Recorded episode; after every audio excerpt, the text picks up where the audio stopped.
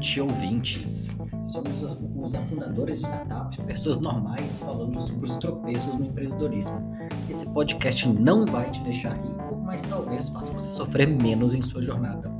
Este episódio será conduzido só por mim, Lúcio, falando sobre a conexão entre o mundo de startups e o meu lado acadêmico, trazendo esses pontos de contato entre o que eu pesquiso no mestrado e o que eu vivi enquanto startupeiro e o que eu vejo hoje na aceleradora e como consultor.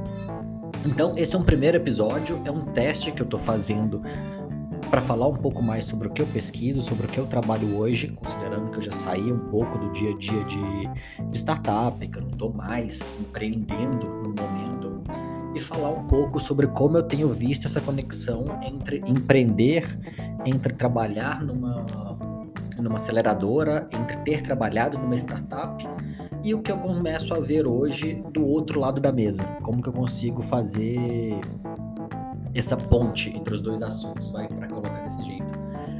Então, considerando que a gente tem falado muito sobre, sobre startup, que a gente tem falado muito sobre empreendedorismo, que a gente tem falado muito sobre planejamento, sobre pessoas, sobre gestão de pessoas e tudo mais, eu decidi fazer esse, esse episódio olhando para a conexão entre startups e, e, planejamento estratégico. Eu pesquiso muito sobre estratégia, eu meu mestrado é em estratégia empresarial, olhando para essa parte, e eu sempre achei esse um tema muito interessante, até porque dentro da discussão como administrador, eu sou formado, já tinha falado isso nos primeiros episódios, eu sou formado em administração de empresas, essa questão de ser estratégico, de trabalhar com estratégia, de estar nessa, nessa parte do, do mercado, sempre, sempre foi algo muito com uma visibilidade muito grande para os administradores e tudo mais. E isso dentro de uma startup é sempre um ponto muito muito nebuloso. Todo mundo quer ser estratégico, mas ao mesmo tempo, dentro de uma startup, esse, esse momento para parar, pensar a estratégia é sempre algo que fica num segundo plano. Você fala muito sobre sobre o assunto, você fala muito sobre o que quer fazer, sobre como fazer, sobre como processar esse pensamento estratégico, mas ao mesmo tempo você está muito focado na execução. Um, um empreendedor tem muito pouco tempo para ficar parado pensando na, na estratégia de modo geral, ficar pensando em estratégia como uma atividade por si só, completamente apartada do, do dia a dia. Então, o que é um processo de planejamento?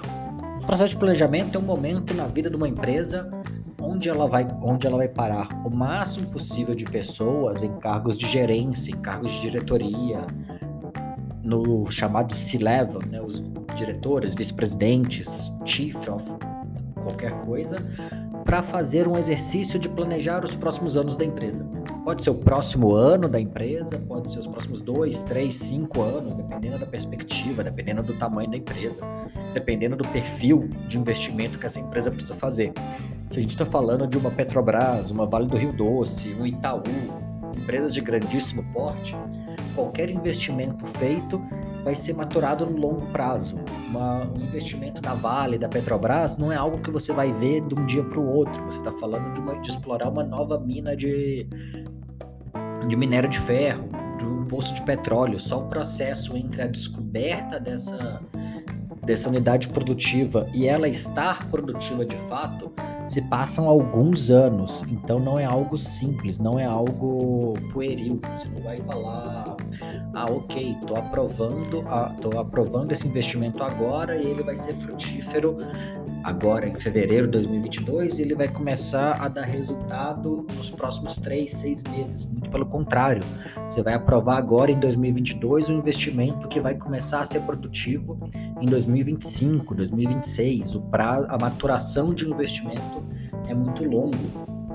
Então você precisa de metodologias super concisas e super conscientes de, de análise de risco, de análise de mercado, de análise de perspectivas futuras de investimento para saber se isso faz faz sentido ou não, porque no final das contas você está olhando para um longuíssimo prazo, você está investindo agora alguns bilhões de reais, de dólares que vão ser maturados ao longo das próximas dos próximos anos, das próximas décadas. Então você precisa fazer isso com mais com mais calma. Do outro lado, quando você vai fazer um processo parecido numa startup, e daí vem um pouco do nome do episódio, Malboro Café e Mintzberg, é algo muito mais prático, é algo muito mais pé no chão. Por que o Malboro e o café? Porque é, é um processo muito mais ansioso. Uma startup não tem essa previsibilidade de longo prazo. Uma startup, em geral, mesmo as mais capitalizadas, ela vai ter uma perspectiva de um, um ano e meio, dois anos de sobrevivência. Nenhuma startup vai ter capital para muito mais do que isso. Ela precisa dar retorno no curto prazo.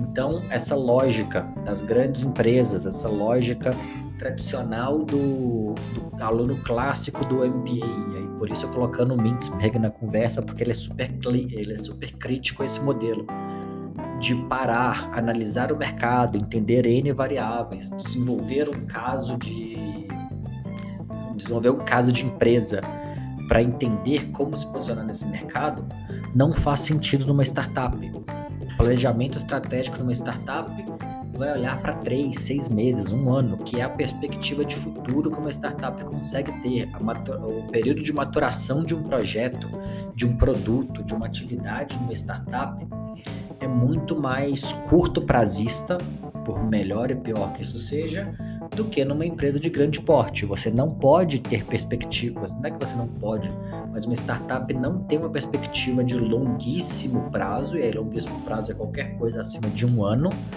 porque não faz sentido. Uma startup não consegue ter a visibilidade do mercado com, ele, com essa dimensão de tempo. Uma startup que está dando certo no período de um ano, ela vai crescer 10, 15, 20, 50 vezes. Não faz o menor sentido uma empresa se planejar pensando nessa taxa de crescimento, nesse modelo de crescimento. Então, quando você para para olhar o ferramental padrão de, uma, de planejamento estratégico, e aí vamos olhar para as matrizes comuns, seja análise SWOT, seja a curva de valor, seja o, todos os modelos das cinco forças de Porter. Essa estratégia clássica de parar, fazer essa análise de competição, de como que o mercado se posiciona, de poder de barganha do cliente, do fornecedor e tudo mais, perde muito muita clareza. Mesmo se você for olhar para uma matriz BCG de posicionamento de mercado, olhando para participação e potencial de crescimento, ela não faz tanto sentido assim na perspectiva de uma startup porque são modelos diferentes. Quando você pega uma Procter Gamble, que tem um portfólio gigantesco de produtos, e aí estamos falando portfólio com algumas dezenas, algumas centenas de produtos, vários deles faturando mais de um bilhão de dólares por ano, você fazer uma análise de mercado, você fazer uma análise de, de portfólio, considerando N produtos e quem é sua vaca leiteira, quem é sua estrela, teu ponto de interrogação, teu abacaxi ou vira-lata, pode fazer sentido. Quando você é uma empresa de produto único, que é o caso da maioria das startups, fazer uma análise de portfólio não faz o menor sentido, porque você não tem um portfólio para analisar. Fazer uma análise de uma análise SWOT comparando com teus concorrentes não faz muito sentido, porque no final das contas seus concorrentes vão mudar muito rápido. Mesmo uma análise de curva de valor fica um pouco capenga, faz sentido para decidir como entrar no, merc no mercado, mas é uma análise que precisa ser, ser revisada com muita frequência, porque seus concorrentes mudam muito, o mercado muda muito. Na, numa startup que eu trabalhei, no primeiro, no nosso primeira etapa de no nosso primeiro exercício de planejamento, juntando todos os gerentes para conversar sobre o futuro do mercado, a gente avaliava 11 concorrentes. Seis meses depois, esse número caiu pela metade. Mais seis meses para frente, a gente falava de outros dois concorrentes. E é isso. Em um ano, o número de empresas que a gente de fato lidava no mercado saiu de 11 empresas para duas E isso não acontece, obviamente, no mercado de uma Procter Gamble, no mercado de uma Ambev. Quando você olha para uma empresa de grande porte, seus concorrentes são muito mais estabelecidos. A forma como você vai lidar com esse pessoal com quem você está disputando market share ponto a ponto é muito mais padronizada e é muito mais longo prazo do que numa startup, onde teu se teu concorrente não levantar uma rodada de capital em seis meses, ele quebra. A Ambev sabe que a Coca-Cola vai continuar lá para toda para basicamente toda a eternidade. A Petrobras disputa mercado com a Exxon, com a Shell, que são empresas gigantescas. Elas não vão quebrar do dia para noite. Então isso é indiferente. Você precisa. Então a chance da, da sua, do seu concorrente quebrar é nula. Você precisa parar para pensar sempre que o concorrente vai estar tá ali. Você fazer uma análise das cinco forças de Porter, pensando na capacidade de barganha do teu concorrente, do teu cliente, faz sentido no contexto de uma empresa de grande porte. Numa startup, isso não pega tão, tão na veia quanto no, no restante dos, dos mercados. Você precisa entender isso com mais clareza, você precisa ter uma visão mais estratégica do curto prazo, o que parece engraçado, que parece até um pouco contraditório, porque o curto prazo sempre parece muito tático, sempre muito operacional. E o ponto de trabalhar em startup é isso, é você transformar o tático e o operacional em estratégico, que é a maior dificuldade quando você traz para esse dia a dia alguém que não está conectado de modo geral com essa visão. Contratar em uma startup alguém que estava há muito tempo numa posição gerencial em empresa de grande porte, o choque cultural vai ser muito grande. Essa pessoa vai entrar na empresa e vai achar que a função dela é ficar sentada atrás da mesa com a planilha de Excel, com um PowerPoint, montando slide, montando plano estratégico, ao invés de de fato meter a mão na massa, que é o dia a dia de uma posição gerencial numa startup. Numa startup que eu trabalhei, eu fui contratar um cargo de coordenação e a pessoa imaginou que a função dela, por ser uma função de coordenação, quase gerência, seria ficar o dia inteiro no escritório planejando o que quer que fosse que, for, que a gente fosse fazer para atacar aquela praça, para entregar o crescimento necessário. Enquanto a minha expectativa, enquanto líder daquela pessoa, era que na real ela fosse meter a mão na massa, ir para a rua, queimar a sola de sapato, conversar com os clientes que a que a empresa tinha que lidar. Então, esse desalinhamento entre alguém que estava acostumado a lidar com empresa de grande porte e aí a perspectiva de planejamento numa startup foi algo muito gritante. Quando eu saí de consultoria e entrei em startup, eu tive esse choque cultural, que minha primeira, minha primeira tarefa, autodesignada, meu primeiro foco naquele momento foi em como, como planejar melhor, como ter mais acesso a dados, como ter uma planilha de, de informação que me desse uma visão macro mais mais absoluta, por assim dizer, mais clara do que estava acontecendo na minha área. Sendo que no final das contas o que eu precisava fazer de fato era sair do escritório, ir para a ponta e entender o que estava acontecendo com, com os meus clientes, com o meu público em geral. Então, esse é o primeiro gap que alguém precisa quebrar quando trabalha numa startup. Se você ler antes Startup Enxuta, o Lean Startup do Eric Rice, uma das primeiras frases dele para todo empreendedor é Get out of the fucking building saia da porra do prédio. É você sair do, do escritório, sair do, do seu ponto de conforto, porque ficar dentro do escritório, no ar-condicionado, sentado atrás do seu computadorzinho, criando o que quer que seja, é muito confortável, é muito fácil. O que você precisa fazer enquanto empreendedor, enquanto startupeiro, é colocar o pé para fora do prédio, sentar com o teu público, sentar com o teu cliente, quem quer que seja teu cliente, entender onde o calo dele aperta, porque no final das contas é isso que você tem que entregar. Você precisa conversar com o teu cliente e entender como ele está resolvendo a dor que você quer atacar. Qual, Já falei isso em outros episódios, mas qualquer empreendedor que fale eu não tenho concorrente é uma pessoa que não faz a menor ideia do que está fazendo. Teu cliente está resolvendo a dor dele de alguma forma. Se ele não está resolvendo, você está inventando uma dor que não existe. E dá muito trabalho convencer as pessoas que elas têm uma dor que não existe. Você precisa de um caminhão de dinheiro para convencer alguém de que ele tem uma dor que na verdade ele não tem não faz sentido. Isso não é um produto para se vender. Um caso clássico de dor que não existe, que tentaram resolver e queimaram uma tonelada de dinheiro com isso, é patinete elétrico em São Paulo. Ninguém em São Paulo tinha necessidade de gastar um preço absurdo para andar um quilômetro. Tentaram criar essa dor, não funcionou, morreu. É um negócio que não faz sentido na cidade, não tem, não tem demanda. É legal, é divertido, mas não é uma dor. Você não monta um negócio em cima de algo que é legal e divertido. Você monta, você monta um negócio em cima de algo que seja uma dor real do teu, do teu cliente.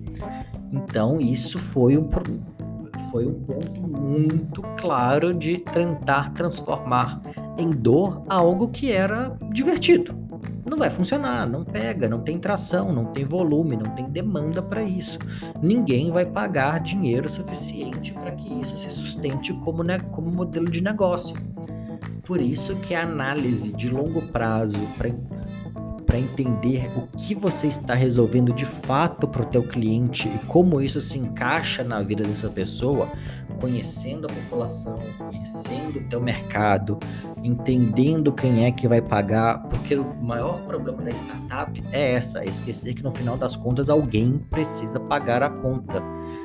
E, em geral, o empreendedor esquece desse ponto alguém precisa pagar a conta, alguém precisa colocar o cartão de crédito no final do dia. Alguém precisa colocar os dados bancários, alguém precisa colocar crédito e colocar essa porra para funcionar. Não dá para sobreviver de dinheiro de investidor pro resto da vida. E aí entra a questão do longo prazo. O, o empreendedorismo de startups, em modo geral, empreendedorismo de, de oportunidade, por assim dizer, está muito acostumado com a lógica do do Vale do Silício, onde, capac onde capacidade de investimento, capacidade de financiamento é basicamente infinita. O, a taxa de juros é baixíssima, a disponibilidade de dinheiro é muito alta, a quantidade de investidores querendo, querendo encontrar o próximo Facebook, querendo encontrar o próximo Google é enorme. Então, qualquer coisa que tenha o um mínimo de tração vai levantar muito dinheiro. Por mais que o mercado brasileiro tenha encontrado quase 100 unicórnios, esse termo é horrível, mas enfim, quase 100 unicórnios nos últimos cinco anos, o mercado brasileiro não tem a disponibilidade de capital que o mercado dos Estados Unidos tem. O mercado europeu não tem a disponibilidade de dinheiro que o mercado dos Estados Unidos tem, por mais que tenha muito dinheiro disponível no Brasil, na Europa, na China mesmo nos Estados Unidos. Você precisa apresentar uma forma da conta fechar. Uma forma de fazer isso é desde o primeiro momento você ter uma visão clara de como o seu produto vai se posicionar nesse mercado. Como você vai lidar com concorrentes, como você vai pagar a conta, quem é que vai financiar isso, quanto você está gerando de valor real para o seu cliente para que ele se mantenha no teu produto no longo prazo. E isso não é algo que você senta, monta um case de negócio bonitinho, modelo Harvard e funciona. Você precisa entender o teu cliente, você precisa ter experiência de gestão o startupeiro que largou a faculdade no meio porque eu sou um gênio e o mercado me ama, é um cara que a chance dele se foder é gigantesca, porque ele não faz a menor ideia do que ele está fazendo, ele não tem experiência de mercado, ele nunca liderou. O cara que acabou de se formar, ou que formou, passou um, dois anos trabalhando, foi para Harvard, para Stanford, para puta que pariu, fazer um MBA, voltou com 26, 27 anos nas costas, dois anos de experiência profissional, sem ter liderado equipe, sem ter vendido, sem ter emitido a porra de uma nota fiscal. E tá falando assim: ah, não, eu tenho MBA na puta que pariu e por isso eu vou dar certo.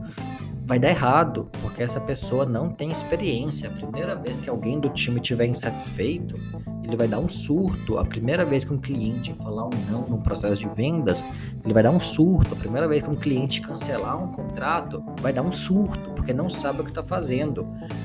Por isso, aí entra o Mintzberg na, no nome do episódio. O Mintzberg, que foi professor de MBA por muito tempo, lançou um livro com o título MBA Não Obrigado, porque ele começou a criticar esse modelo de você pegar pessoas muito novas, sem qualquer experiência gerencial e colocá-las como o ponto focal da empresa, falar que porque eles fizeram um cursinho de um, dois anos numa boa faculdade, e aí de fato são faculdades de elite, são as melhores universidades do mundo, eles estão aptos a gerenciarem times extremamente grandes, times extremamente, extremamente complexos, em negócios onde eles não têm o menor conhecimento. Isso não funciona capacidade de gestão, capacidade de decisão, capacidade de lidar com os desafios do dia a dia, não é algo que vem do lado acadêmico. E isso falando de alguém que está fazendo mestrado. É algo que você aprende na prática. Você só aprende a gerenciar time, a lidar com time, a lidar com as frustrações de negócio, a tocar o um negócio a partir do momento que você toca o um negócio, que você sabe como lidar com isso, que você passa pelos desafios de ter 10, 20, 30, 50, 200 pessoas respondendo para você e você precisa decidir por que, de forma objetiva e clara, promover fulano ou beltrano, por que demitir ciclano e como dar essa mensagem. Não tem curso, não tem estrutura, não tem teste que te ensine como demitir alguém. Você só aprende a demitir na prática. Não tem curso que te ensine como promover alguém. Você só vai entender os motivos pelo qual você está promovendo a pessoa do jeito certo na prática. Eu tive um chefe que me falava que não existe uma pessoa ser demitida sem saber por que foi, não existe uma pessoa ser promovida sem saber por que foi.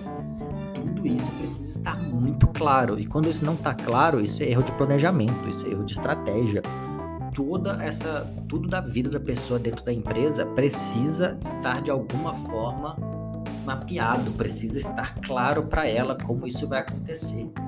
E isso parte de um processo de planejamento estratégico mais claro da, da startup. Você precisa, mesmo que de forma